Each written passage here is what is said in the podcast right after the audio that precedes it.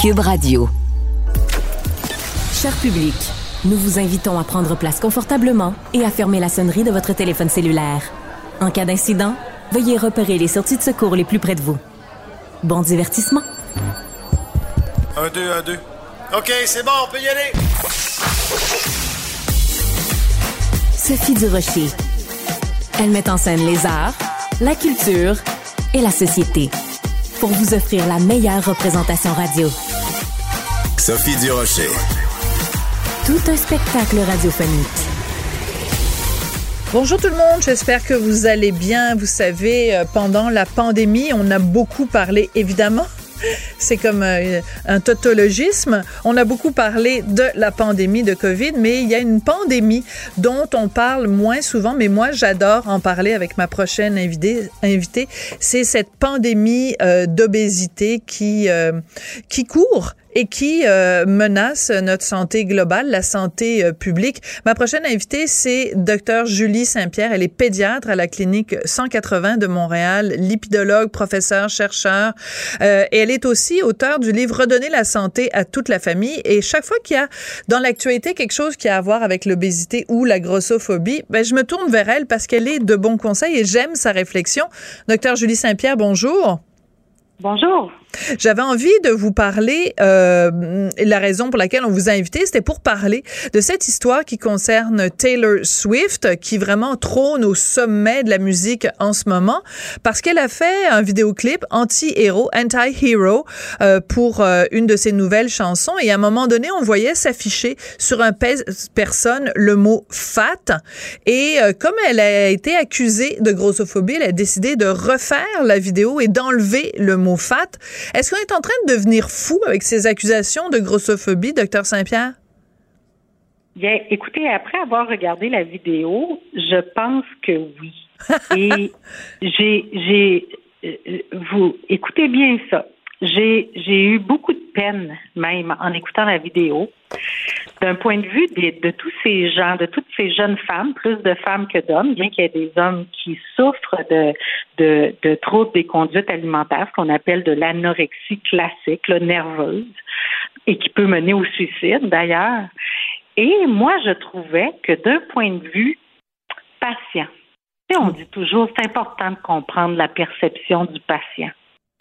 Puis, vous savez, tous ces gens qui souffrent de cette maladie grave, euh, la distorsion de l'image corporelle voilà. dont ils souffrent euh, les amène à avoir, bien sûr, un mot qu'on n'aime pas, hein, gros, grosse, gras.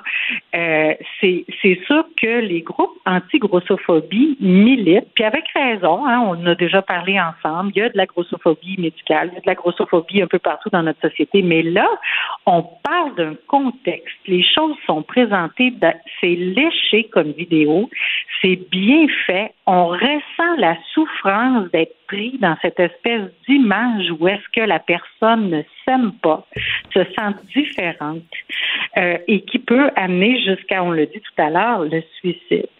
Puis drôlement, hein, socialement, on a un problème ben, avec nos, nos, ma cause est plus importante que la tienne, puis euh, crève, puis, euh, puis hein? Oui, oui, tout à fait. Parce que dans la vidéo, ce que je trouvais intéressant, parce que on, on retrouve toutes les facettes dans la dépression, l'anxiété, ses enfants qui lui en veulent plus tard. Elle est morte dans sa tombe. Hein? Oui, oui, tout à fait. vous avez vu. Oui, et, ses enfants disent c'est ta faute, maman, si on en est là aujourd'hui. C'était dysfonctionnelle et, et c'est lourd. Là, je veux dire, c'est ce que les gens vivent bien, bien souvent. Et avec ça, il y a aussi de l'abus de substance. En Pourtant, plus. j'ai pas vu aucun Américain s'indigner des huit shooters de vodka qui se claquent un après l'autre. je Hein? vous adore. Je vous adore. Quelqu'un doc- qui a appelé. C'est vrai. C'est très bon. donc, Et c'est aussi, il faut comprendre. Oui. Alors, il faut comprendre, c'est que euh, Taylor Swift elle-même, au fil des ans, elle a parlé à plusieurs reprises du fait qu'elle souffrait Oui. justement de différents euh, euh, problèmes de relation avec la nourriture, de relation Oui. avec son corps. Et cette distorsion dont vous parlez, c'est vraiment le mot juste. Des gens qui, même s'ils rentrent sur leur pèse personne et qui sont minces, minces, minces, minces, minces, se perçoivent eux-mêmes comme gros. Donc, c'est pas Taylor Swift qui, dans une vidéo, traite quelqu'un d'autre de gros ou dit... Non, pas du tout. Elle parle d'elle-même. Voilà, et elle parle de cette, de cette perception qui est, d'une certaine façon, docteur Saint-Pierre, une haine de soi. Absolument. Puis, puis moi, ce que je trouvais, euh, tu sais, la fille, là, elle a 33 ans. Elle est multimillionnaire. Elle est dans le top 10. Hein, J'ai suivi les nouvelles là, quand tu m'avais dit ça. Donc, euh, elle, elle, fait que des tubes et euh, tant mieux pour elle. Euh, mais à 18 ans, la fille s'est retrouvée pour la première fois sur euh, une première page d'un grand magazine. Et elle avait décidé d'avoir son look euh, de semi-adulte, euh, semi-ado, avec euh, un vêtement plus ample. Et les gens avaient émis comme hypothèse qu'elle était peut-être enceinte à l'âge de 18 ans. Et vous savez que c'est le déclencheur qui a ah fait qu'elle a développé son anorexie sévère, très sévère d'ailleurs. Et je me dis, elle a 33 ans aujourd'hui. Ça fait de très nombreuses années qu'elle vit avec cette maladie-là. C'est une maladie chronique très grave. Donc, qu'elle décide avec ses millions de dollars de porter cette cause-là à nos yeux, avec mm. franchement là, une recherche au niveau de l'image, de l'histoire dans cette vidéo-là que moi je trouvais au contraire un coup de génie pour nous pour nous faire comprendre la maladie, eh ben là, on en fait un tollé, puis on bien sûr on tire sur la personne. Hmm. C'est très américain ces temps-ci, hein, l'extrême droite, puis d'arriver avec des espèces de d'accusations où, où euh, on va aller jusqu'à détruire euh, l'image d'une personne.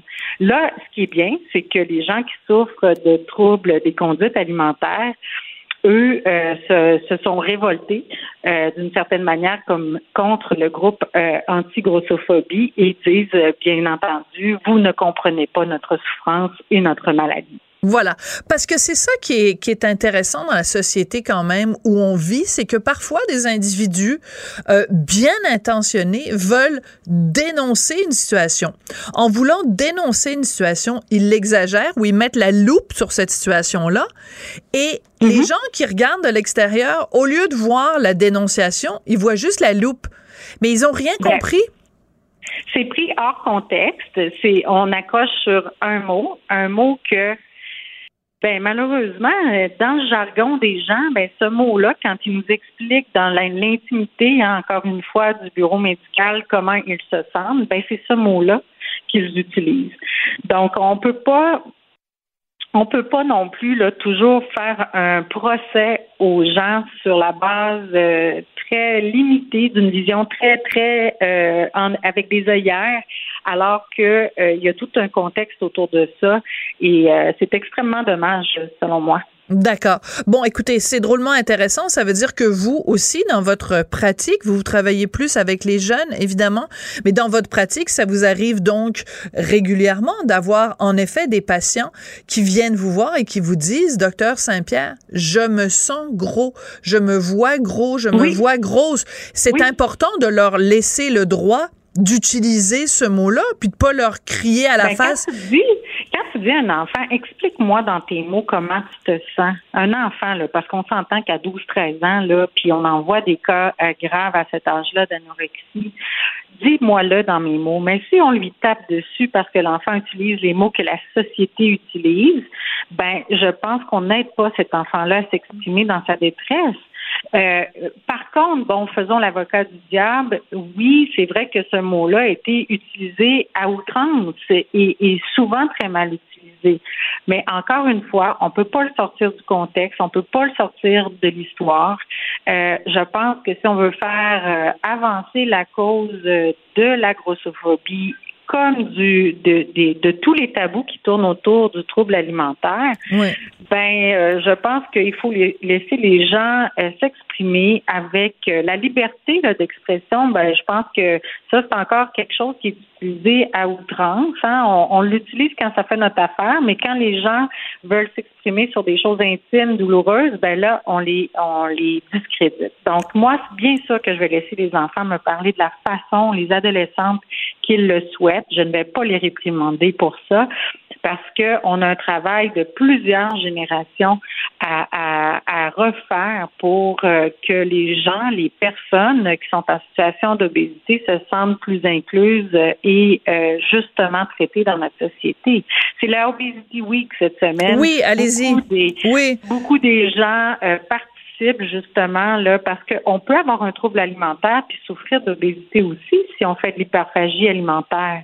Fait que vous voyez, il y, a, il y a tellement maintenant de connexions, de connaissances. On sait qu'il y a beaucoup de neurotransmetteurs euh, qui sont altérés euh, dans dans le cerveau, euh, qui peuvent être bien sûr changés selon le fait qu'on est plus stressé, qu'on est déprimé, qu'on a des obsessions qu'on a d'autres problèmes euh, au niveau de notre santé mentale. Donc, il arrive des déclencheurs, puis là, pouf, c'est parti.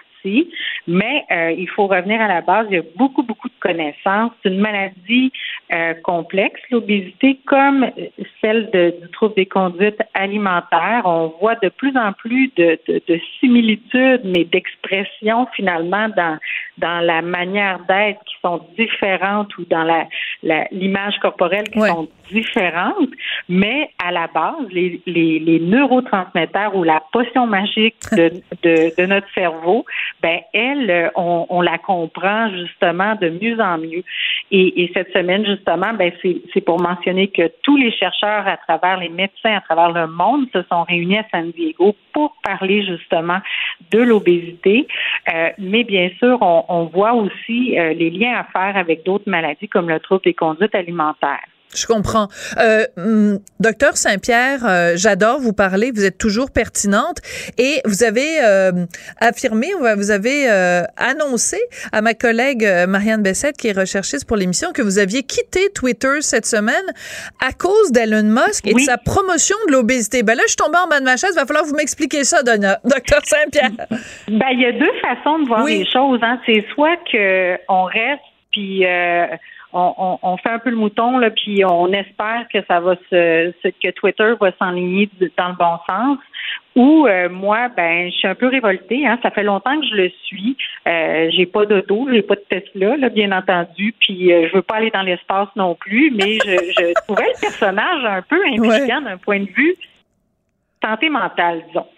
Puis euh, je voulais me faire une idée par moi-même, mais j'ai été très déçue de voir que bon, euh, il, à plusieurs reprises, là, il a fait euh, des, des, euh, des, énoncés là, pour la promotion de McDonald's, il a fait des énoncés pour d'autres trucs absolument terribles pour ce qui est des saines habitudes de vie. Et, en même temps, moi, je pense qu'un gars qui amène des gens dans l'espace, c'est très bien qu'on ne va pas dans l'espace si on, on, on, a un style de vie qui n'a pas d'allure. il banalise beaucoup euh, toutes les choses qui touchent euh, l'obésité. Ça fait ah, plusieurs fois là, que je vois des, des, des, Puis là, je me dis, le gars là, qui est tant axé sur le commerce, qui va vous obliger maintenant à payer pour avoir euh, votre votre profil authentifié à des tarifs qui vont se renouveler de trois mois en trois mois, puis sinon vous êtes out, qui va faire du placement de produits comme il a fait avec McDo puis avec ses autres amis du commerce. ben moi, je m'excuse, il y en a un peu partout ces affaires-là, là, mais là, euh, étant la personne qui vient d'acheter Twitter, pour moi, ça m'a fait décrocher complètement. Bon, ben écoutez, les choses sont dites. Euh, Docteur Saint-Pierre quitte Twitter à cause de la promotion de l'obésité par Elon Musk. Euh, je pense pas que ça va lui faire euh, un grand pli sur la bedaine, mais moi, je trouve que... je pense pas que ça va le déranger. mais, mais individuellement, chacun d'entre nous, on a le droit de voter avec nos pieds, on peut voter avec nos doigts, on peut voter avec notre portefeuille. Donc voilà, on le fait de cette façon-là. Docteur Saint-Pierre, merci beaucoup d'être venu réfléchir euh, avec nous à toute cette notion-là de, de la place de la grossophobie ou pas dans la société. C'est toujours intéressant. Je rappelle que vous êtes pédiatre à la clinique. En parler, puis merci en fait de d'amener toujours euh, cette grande question sociétale-là qui est négligée. Euh, j'espère que dans les prochaines années, euh, cette maladie de la famille, là, on va s'en occuper un peu mieux. Vous avez tout à fait raison. Puis avec des ambassadeurs, des ambassadrices comme vous, ça fait en effet avancer la cause. Merci, docteur Saint-Pierre. Merci. Qu'elle soit en avant ou en arrière-scène, Sophie Durocher reste toujours Sophie Durocher. Culture, tendance et société. Steve Fortin. Bon, c'est un petit peu un mouvement euh, mondial des tas de gens euh, à travers la planète qui disent bon ben si c'est comme ça à cause de l'attitude d'Elon Musk, moi je vais quitter Twitter. C'est de ça que tu voulais nous parler, euh, Steve. Est-ce que toi tu tu t'es allé voir ailleurs si tu y étais? Ben, je vais pas quitter Twitter, je le dis tout de suite, parce que avant de prendre cette décision-là, puis j'en ai discuté avec d'autres d'autres personnes qui avec qui j'ai pris contact en privé des fois pour leur demander quelles sont tes motivations euh, pour quitter.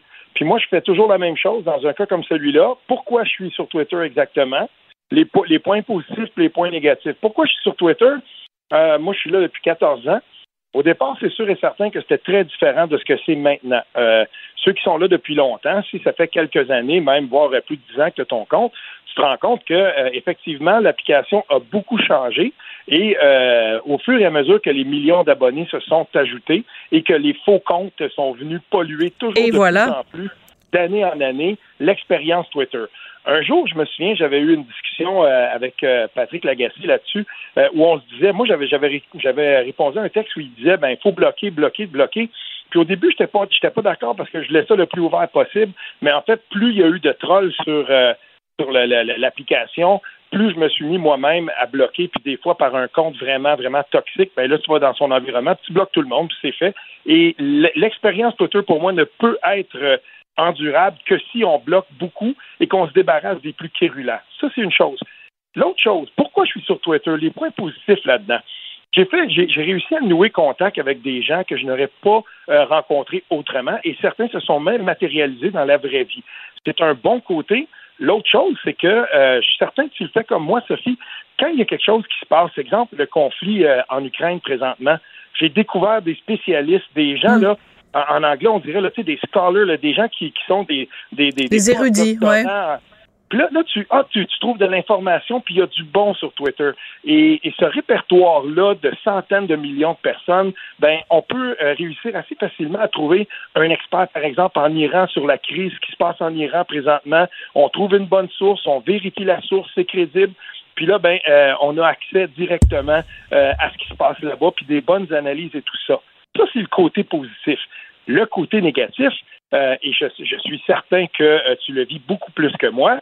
Euh, Sophie Durocher, de bonne foi, va, va, écrire un statut et tout ça. Et puis, ben, on va regarder dans les commentaires. Puis c'est pas long qu'à un moment donné, des trolls, les anti-toutes, les, les, conspirationnistes, les anti-vax qui arrivent. Puis je veux dire, tout le monde débarque. Puis c'est un cafarnaum qui peut parfois devenir désagréable. Oui.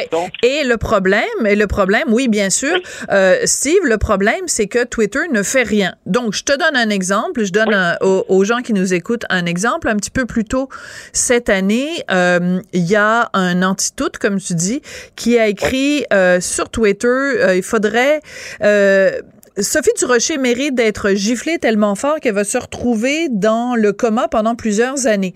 Donc, moi, j'ai fait des captures d'écran. Je suis allée voir qui était ce gars-là, où il travaillait, qui était sa femme. Euh, euh, donc, j'ai fait vraiment un portrait complet de ce gars-là. Je suis allée à la police. J'attends d'ailleurs que ça se concrétise. Régulièrement, la, la, policière de, je donnerai pas le numéro du poste, mais me, me dit, ben là, on travaille là-dessus, puis on attend, puis là, on va, on va le contacter, puis tout ça. C'est long. Mais euh, entre-temps, j'ai dénoncer ce gars-là à Twitter et rien. Ouais. Je veux dire, quelqu'un menace, quelqu'un menace de me gifler tellement fort que je vais être dans le coma pendant plusieurs années. Et Twitter fait sweet fuck all. Excuse-moi d'être vulgaire, mais c'est parce que j'espère qu'Elon Musk va l'entendre. non, mais ce que je veux dire, c'est une blague, évidemment. Mais euh, comment se fait-il que quelqu'un te, te, te, fait des... Et, et, et Facebook, c'est la même chose? Comment ça se fait que quand des gens te font des menaces aussi claires, Facebook fait rien du tout, que dalle, nada, niente? Ben, ça, ça fait partie des points négatifs. La modération. Euh, la modération devrait être à la base de l'expérience et, euh, des considérations de sécurité. Euh, puis que ce soit sur Facebook, parce que pour moi, Facebook n'est pas bien mieux que Twitter. Là. J'aurais les mêmes questions puis les mêmes appréhensions de, envers l'autre aussi. Mais ce qui arrive donc avec la modération, et je me souviens très bien de cet épisode-là, j'avais été tout à fait dégoûté par ça. Et, et je veux dire, mais c'est justement, Twitter ne fera rien. Et, cette, cette espèce d'accumulation de, violence-là euh, jamais sanctionné et même dans certains cas, depuis qu'Elon, depuis qu'Elon Musk est là, euh, je veux dire, là, on, le voit, il y a des tendances euh, un petit peu justement, là, quasiment là, tu sais, Trumpiste, un petit peu. Il est, dur à suivre, Elon Musk, et puis il prend contrôle de ça. Il se met à relayer de l'information dont on sait qu'elle est fausse, et puis ça, ça commence à épeurer tout le monde. Parce que le gars, il est imprévisible, c'est le gars le plus riche sur la planète. Il n'y a mm. rien à cirer d'à peu près tout le monde. Donc, lui peut bien faire ce qu'il veut avec ça. Pour lui, c'est un jouet. Et c'est là qu'arrive euh, un moment précis où des gens, moi je respecte beaucoup, par exemple, un auteur, un journaliste comme Daniel Leblanc. Euh, quand j'ai quand j'ai regardé, tu sais, il avait dit ouais, moi je pense que ça commence à être assez ici. Chantal Hébert ensuite embarque là-dedans. Puis là, je commence à regarder. J'en vois de plus en plus qui remettent en question. Ils sont encore là pour le moment. Hmm. Mais là, on va faire quoi?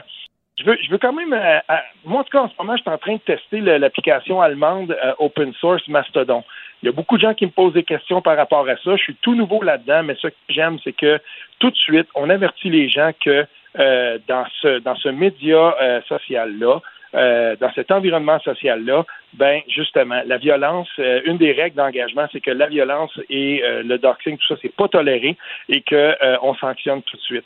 Maintenant, on verra. Je suis tout nouveau là-dedans, mais moi, je suis prêt à explorer d'autres choses parce qu'à un moment donné, ça va se tarir, ça, Twitter, et, et ça va, ça va faire son temps.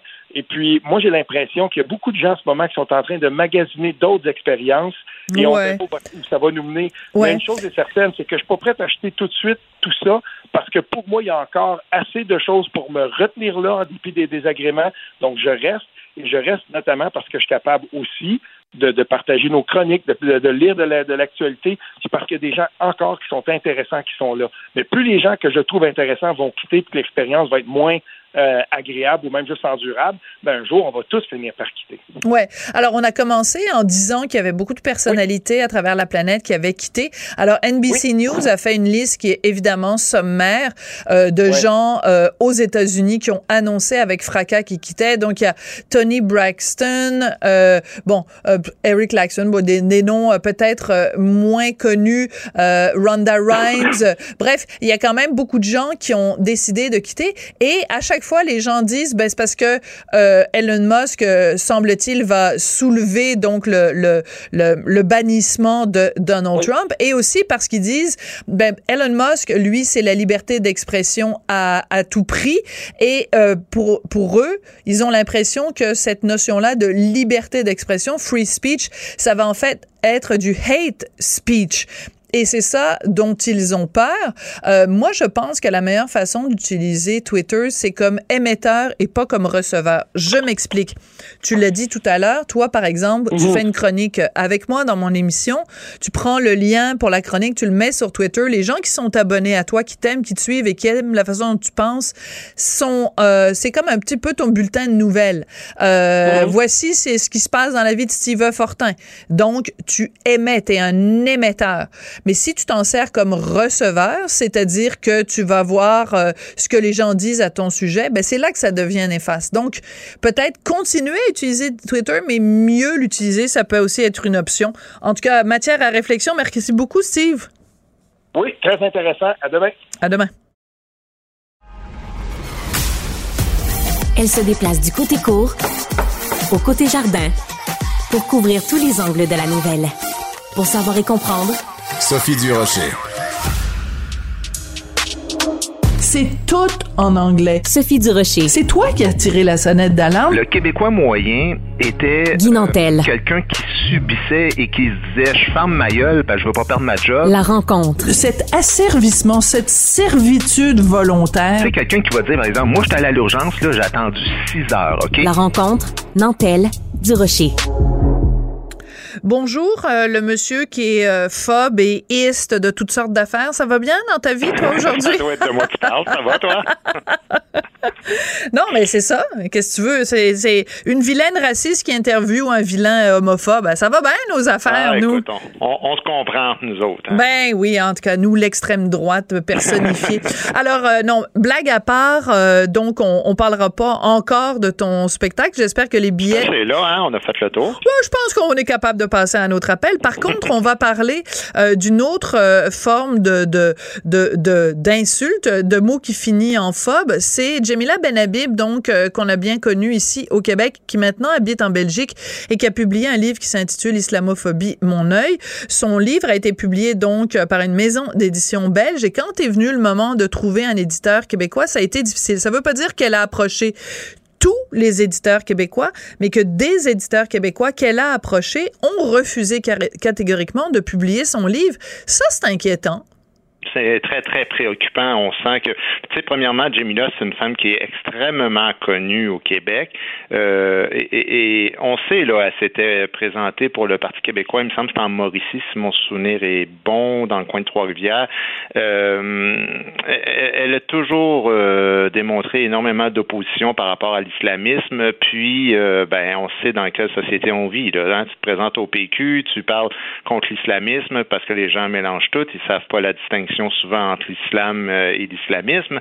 Et donc, euh, Jamila a été un peu identifié comme euh, quelqu'un de subversif et d'un peu dangereux.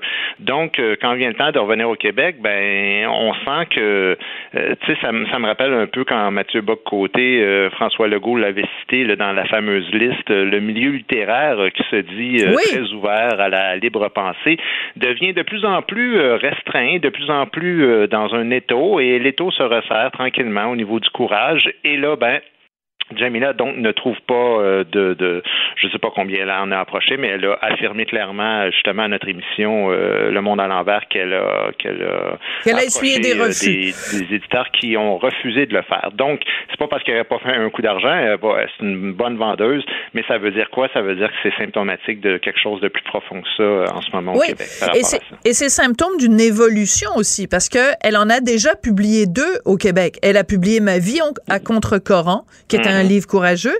Elle a ensuite publié Les soldats d'Allah à l'assaut de l'Occident, qui est un titre euh, assez euh, assez couillu euh, en effet. Et là, donc, ça veut dire que là, c'est symptomatique du fait que le climat politique, le climat idéologique, le climat social au Québec a changé. Parce que comment ça se fait que la même personne qui écrit un livre qui s'intitule Les soldats d'Allah les soldats d'Allah à l'assaut de l'Occident, puis ça passe, puis c'est correct.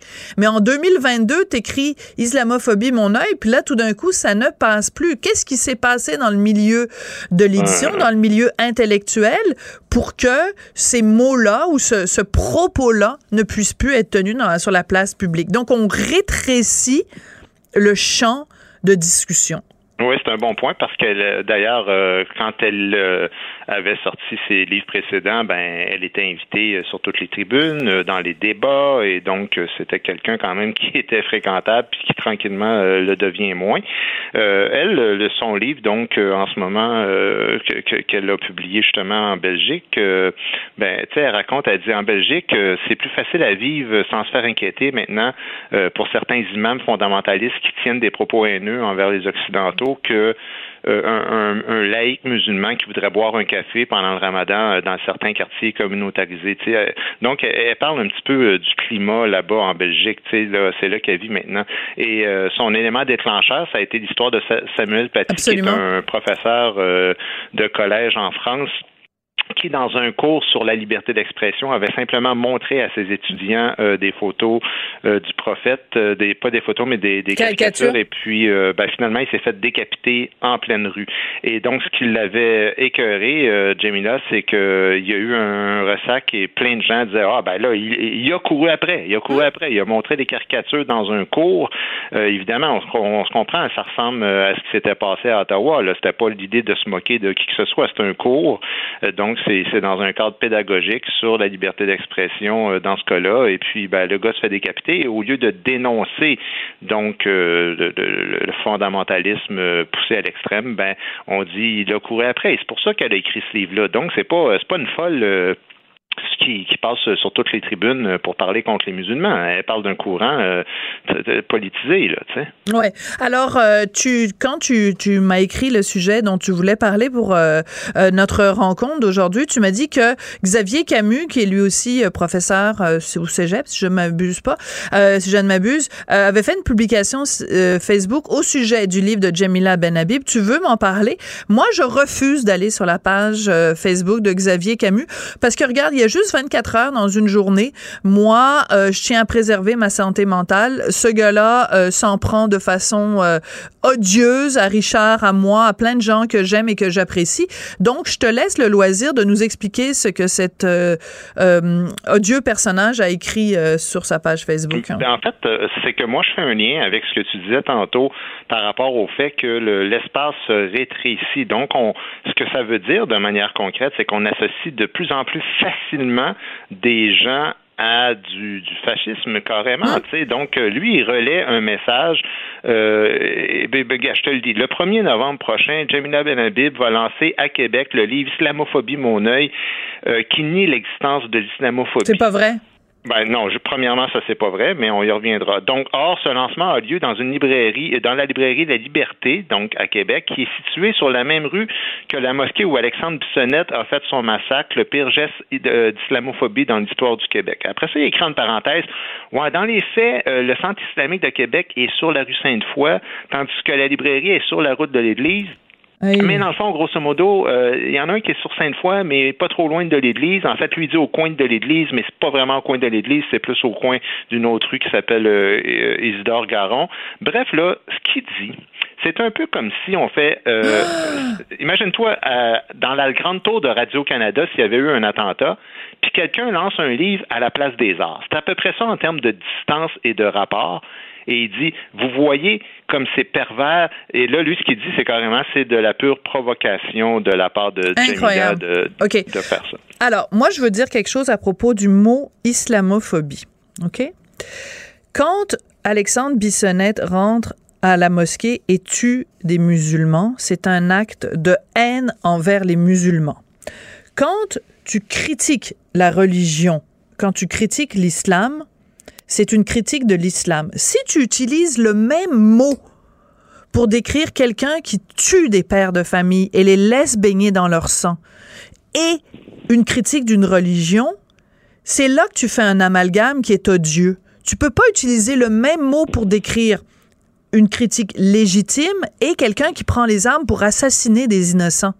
C'est là qu'on a un problème, c'est quand le même mot sert à décrire deux réalités. C'est quand tu dis je critique le port du voile et qu'on dit t'es islamophobe, donc on fait un lien entre toi et Alexandre Bissonnette qui est rentré dans une mosquée qui a tué du monde.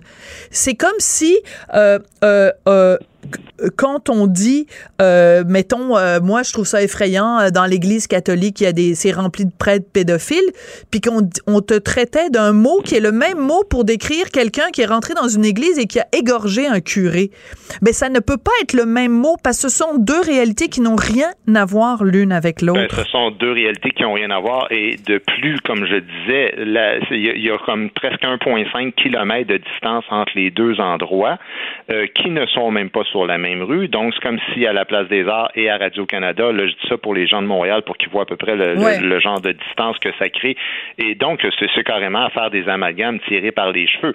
L'islam, c'est une religion, puis une religion, c'est une idéologie. Voilà. Alors, c'est comme n'importe quel, euh, on a le droit de critiquer euh, le catholicisme, on a le droit de critiquer les raéliens, et de toute façon, une idéologie, c'est pas juste une religion. On a le droit de critiquer n'importe quelle idéologie, comme le capitalisme, comme l'anarchisme, comme l'écologisme, et, en plus de ça, Jamila, c'est même pas sur l'islam autant que l'islamisme, et c'est important de, de spécifier ça, parce que l'islam étant une religion, l'islamisme est un mouvement politique qui instrumentalise la religion pour pouvoir gouverner et essentiellement, entre autres, du moins, euh, ben, opprimer euh, les femmes par rapport aux hommes. Donc, euh, ça devient absurde. C'est un peu comme quand, quand les gens disent, tu sais, tu, par exemple, tu critiques une politique d'Israël, qui est un pays, ben voilà. et les gens disent, ah, t'es ben, antisémite. Mais ben non. Voilà. Antisémite. Ben non, mais je suis pas anti-juif. Ça pourrait être n'importe quelle religion. On parle pas de la religion, on parle de la politique dans ce cas-là. Là. Voilà. C'est comme si on utilisait le même mot pour dénoncer quelqu'un qui critique euh, une, une, une, une, prédiction ou une, voyons, une, une prérogative de la religion juive, puis qu'on utilisait le même mot pour décrire ce qui a été euh, ce que ce que ce que Hitler a fait à 6 millions de juifs ben non c'est pas vraiment pareil. Donc les mots sont importants choisissons les mots. Et euh, je veux dire euh, et, Xavier Camus donc il faudrait que euh, Jamila Benhabib quand elle reçoit un appel d'un libraire qui veut organiser une conférence pour la, la sortie de son livre qu'elle choisisse en fonction de la géographie surtout pour pas être trop près de la mosquée. Ça s'en vient complètement ridicule. Camus montre encore une fois à quel point il ridicule. Merci beaucoup, euh, jeune homme, et à très bientôt. bye bye, bonne journée. Sophie Durocher. Aussi agile qu'une ballerine, elle danse avec l'information. Je t'emmènerai en voyage dans les plus beaux pays du monde. Je ferai l'amour sur la plage en savourant chaque seconde. Bon, je vous chanterai pas parce que vous allez changer de poste, mais essentiellement, on vient d'entendre euh, Diane Tell chanter son grand succès si j'étais un homme. Diane Tell quitte au bout de la ligne en direct de la Suisse. Bonjour, Madame Tell, comment allez-vous? Bonjour euh, Sophie, ça va très bien, merci. Ben écoutez, moi ça va très bien. Donc euh, Diane Tell, c'est un grand honneur de vous recevoir parce que vous venez vous-même de recevoir un grand honneur. Vous l'avez donc euh, annoncé sur les médias sociaux, ça a été confirmé. Mhm. La France vous a accordé la plus haute distinction dans le milieu culturel. La France vous a nommé chevalière des arts et des lettres. Pour une petite fille de Val d'Or qui a grandi à Val d'Or, ça doit vous faire un velours, comme on dit ici. Ben oui, ça, ça fait vraiment euh, quelque chose. Surtout que je m'y attendais pas du tout. Euh, euh, ça m'est déjà arrivé d'être, disons, sur la shortlist de certains trucs et puis de pas l'avoir le prix. Mais j'étais au courant. Là, pas du tout. Je savais pas du tout ce qui allait arriver par la poste hier matin. Euh, livré gentiment par le facteur, euh, un, diplôme. Euh, donc spontanément, je l'ai je l'ai photographié parce que c'était comme j'étais comme sur un nuage. Je l'ai photographié puis je l'ai mis sur sur les réseaux parce que nous, on, bon, on est très présents avec la musique et tout ça. Aujourd'hui, ça se passe beaucoup sur les réseaux. Fait que j'ai mis ça un peu spontanément, mais alors les réactions depuis 24 heures, ça n'a pas de bon sens.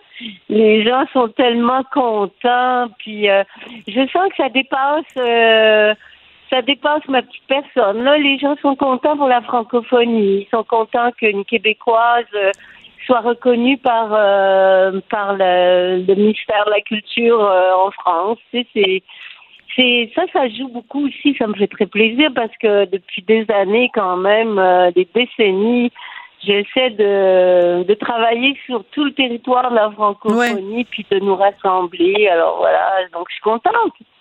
Mais euh, il y a peut-être même des gens qui, à l'occasion de cet euh, honneur-là qui vous est fait, qui ont peut-être justement appris que vous étiez euh, québécoise d'origine parce que vous, vous êtes établie maintenant en Suisse depuis plusieurs années. Vous avez fait carrière de façon monumentale en France. Il y a peut-être des gens qui savent même pas que vous êtes une petite fille de chez nous, qu'on vous ben revendique votre, votre identité québécoise, Diane. Est-ce que des fois vous êtes obligée de le rappeler aux gens que vous êtes une, fière québécoise? Oh, oui, oui, oui. il, y a, il y a des gens, euh, bah là, ça fait tellement longtemps que je suis, euh, que je suis euh, sur le sur la scène euh, musicale dans, tous les pays francophones. Et euh, c'est vrai que maintenant, bon, les, ce qu'il y a, c'est que maintenant, euh, avant, quand j'ai commencé, c'était, je portais mes chansons à bout de bras. Et puis là, maintenant, maintenant, ce sont certaines chansons qui me portent parce que il y a des fois, les gens me présentent, hey, tu connais pas Bianca, mais comment ça? Puis là, ils sont obligés de nommer deux, trois chansons. Puis, ah oui, ben là, je connais. Donc finalement, c'est les chansons qui vont qui vont vivre plus longtemps que ma petite notoriété, on va dire. Mais euh, non, ce qui, je pense qui va être très bénéfique pour moi, c'est que, euh, ben, je, comme disait Madame Renaud, qui a d'ailleurs reçu le prix aussi euh, pas Ginette, tellement longtemps. ouais. Ouais, euh, elle disait je ne, suis- je ne suis pas qu'une chanson et c'est vrai que en France, ça va peut-être donner envie un peu aux gens de, de dire ben voyons, alors ça, c'est c'est euh, ça doit être parce qu'elle a fait des choses depuis quelque temps, euh, pas juste euh, si j'étais un homme des années 80. Oui, Donc, ben ça non. risque de, Ouais. de mettre un peu la lumière sur l'ensemble de mon euh, de mon travail. Mais euh, l'ensemble de votre travail aussi, c'est que vous n'êtes pas juste une chanteuse, Diane, c'est que vous êtes une auteure, compositeur, interprète, et chacun de ces mots-là, chacune de ces carrières-là, vous les revendiquez, et c'est aussi ça l'honneur qui vous est remis par la France aujourd'hui, c'est aussi pour reconnaître les euh, pas juste l'interprète, mais les chansons que vous avez, euh, les paroles que vous avez écrites, la musique que vous avez composée. Vous êtes une artiste complète, c'est ça qu'on reconnaît aujourd'hui. Mm. Oui, euh, je pense qu'il y a, il y a tout cet ensemble-là, bien sûr. Il y a aussi, je pense qu'on reconnaît une, une certaine longévité. Oui. Parce que euh, j'ai envie de dire, tu sais, quand tu démarres à 20 ans, c'est c'est tout beau, tout neuf. euh, euh, les journalistes, euh, la presse, les médias, l'industrie de la musique, tout content de découvrir une jeunette de 21 ans qui fait des tunes. Puis, euh, mais, euh, mais ça, ça, au début de sa carrière, on reçoit un autre genre de prix. C'est des prix euh, découverte de l'année, chanson de l'année. Bon, on te, on lance comme ça, comme une fusée. Là. Et puis, on, espère que la fusée va rester en orbite un petit bout de temps avant de retomber sur Terre. Et puis, je pense qu'on reconnaît ça aussi, la, la longévité, euh, la durée, le travail euh, qui continue. Puis, j'ai aussi, euh, hier, j'ai eu la chance, parce que je me suis demandé un peu, euh, tu sais, what the hell, pour pas Ouais. dire euh, des gros mots. Ouais. Et puis, euh, j'ai parlé à un attaché culturel euh, de, de ben, qui travaille pour pour la France, qui travaille Ouais. pour le gouvernement, donc quelqu'un d'officiel que je ne nommerai pas aujourd'hui sans son autorisation. Mais il m'a dit aussi que ce qu'on avait reconnu et retenu, c'était aussi mon travail de euh, qui qui transmet au, de par mon blog et puis de par euh, mon modèle d'affaires aussi qui Oui. transmet aux, aux jeunes générations une façon de, de gérer son son patrimoine, euh, ses, ses droits. De, c'est vrai que j'aime- j'ai une, une carrière, euh, disons un peu un peu particulière de ce côté-là. J'ai pas pris les chemins habituels et et ça, euh, ça a été reconnu aussi, euh, même si c'est pas euh, mon blog est pas très très très populaire dans le sens où j'ai pas des millions de de, de lecteurs, mais euh, il y a des gens qui le lisent et puis euh, euh, qui remarquent quand même, je- j'essaie de, de transmettre le plus possible, de, Ouais. de travailler le plus possible pour pour cette industrie et puis c'est pas fini. Non, ben non, ça va durer souvent, longtemps et énormément. Merci beaucoup, Diane Tell. Ça a été un plaisir de vous parler. On va écouter euh, quelques notes de votre euh, toute dernière chanson qui vient de sortir, Use-moi. Et c'est en écoutant Oui. cette chanson-là que je vais euh, remercier Marianne Bessette à la recherche, Charlie Marchand à la réalisation. Merci beaucoup et surtout félicitations, Diane Tell.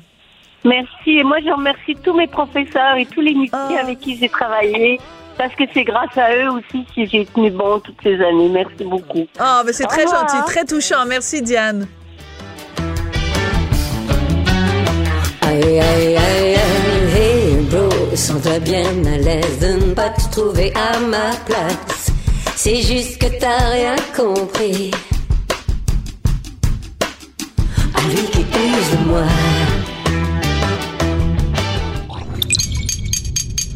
Cube Radio.